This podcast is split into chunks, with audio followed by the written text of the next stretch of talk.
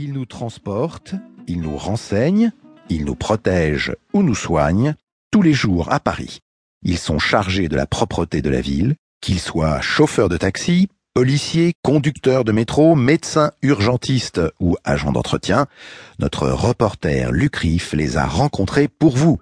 Vous allez entendre leurs témoignages après une présentation rapide de leur métier.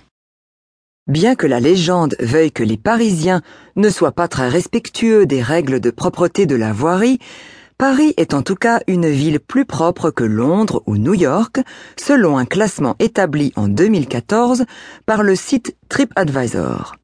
Mais il reste encore beaucoup à faire pour qu'elle rejoigne Zurich ou Tokyo en tête du classement. De récentes campagnes d'affichage invitaient les Parisiens à prendre en charge la propreté de leur ville dont ils sont si fiers. Les agents de la propreté nettoient derrière vous, évitons de salir derrière eux, rappelait un des slogans aux passants en espérant une prise de conscience qui tarde à venir. Côté répression, 25 000 procès-verbaux sont dressés chaque année par les inspecteurs de salubrité publique de la ville. Les amendes peuvent aller de 35 à 68 euros. Salir est considéré comme une infraction grave car c'est une cause de pollution. 350 tonnes de mégots sont jetées sur la voie publique chaque année. C'est près de 3000 kilomètres de trottoirs que balayent tous les jours les agents d'entretien de la ville de Paris. Yacouba, 35 ans, est l'un d'entre eux. Nous l'écoutons. On commence à 6 heures, ensuite on prend nos chariots, on est affecté à une machine euh, de lavage, une machine euh, pour euh, souffler les feuilles. On peut faire du désherbage aussi. on peut être au balai, comme on peut être derrière une machine de lavage, derrière un camion poubelle. Le plus gros truc, c'est pas avoir peur de se salir. Voilà, après on prend la douche, quand on a fini, on prend la douche quoi. On rentre chez nous, on, a, on s'est douché, on a pris nos trucs, un petit parfum, tout, ni vu ni connu, on ressort, euh, on sait pas si on est boueur. Donc en fait, on fait connaissance avec des gens euh, anodins parce que bon voilà, les gens ils nous croisent dans la rue, voilà. Et il euh, y en a qui s'arrêtent, il y en a qui s'arrêtent pas, il y en a qui disent bonjour, il y en a qui le disent pas, mais il y en a beaucoup, bon, c'est beaucoup les vieux mm. qui s'arrêtent et discutent avec nous. C'est pareil, c'est la capitale. en fait, bah, si la capitale, on dit qu'elle est propre, bah, c'est grâce à nous. Si elle est sale, bah, c'est à cause de nous. Mais, et les Parisiens, est-ce que vous les trouvez propres? Euh, bah, Les Parisiens, euh, non, pas trop.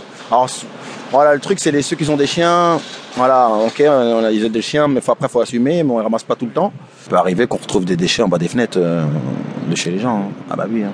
Parce que moi, vu, moi, j'habite en banlieue, et je peux vous dire qu'en banlieue, c'est beaucoup plus propre qu'à Paris. Les premières rames de métro ont commencé à rouler à Paris en 1900, le 1er juillet exactement, entre la porte de Vincennes et la porte Maillot. Aujourd'hui, le métro parisien comporte 16 lignes et 298 stations pour un réseau total de 220 km. Le métro est un univers particulier où se mêlent le temps d'un trajet, toutes les classes sociales. C'est la régie autonome des transports parisiens, la RATP, qui assure la majeure partie des transports en commun à Paris. Le métro, mais aussi les bus, le RER e et les quelques trams en circulation autour de la ville. La RATP emploie près de 45 000 agents. Parmi ceux-ci, les conducteurs et conductrices de métro sont chargés de conduire la rame qui transporte les passagers d'une station à une autre, mais aussi de veiller à leur sécurité. Béatrice est conductrice de métro à Paris.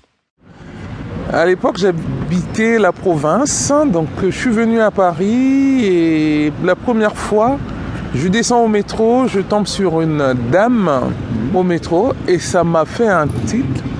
Je me suis dit, si elle le fait, pourquoi pas moi?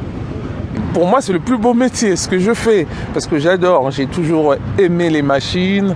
Et puis, euh, c'était un challenge. À l'époque, il n'y avait pas aussi beaucoup de femmes comme maintenant. Hein. Faut se réveiller tôt, 5 heures du matin, être au poste, euh, finir tard les week-ends, c'est 1h, 2h30 euh, au lieu de 1h30 auparavant. Il y a des moments de durs, c'est qu'on appréhende tous hein, dans ce métier, c'est les suicides. Moi, ça m'est arrivé il n'y a pas très longtemps, au mois d'août l'année passée, mais c'est dur parce que tu ne peux pas éviter, tu ne peux rien faire, la personne a décidé. Et puis même, même combien on peut freiner,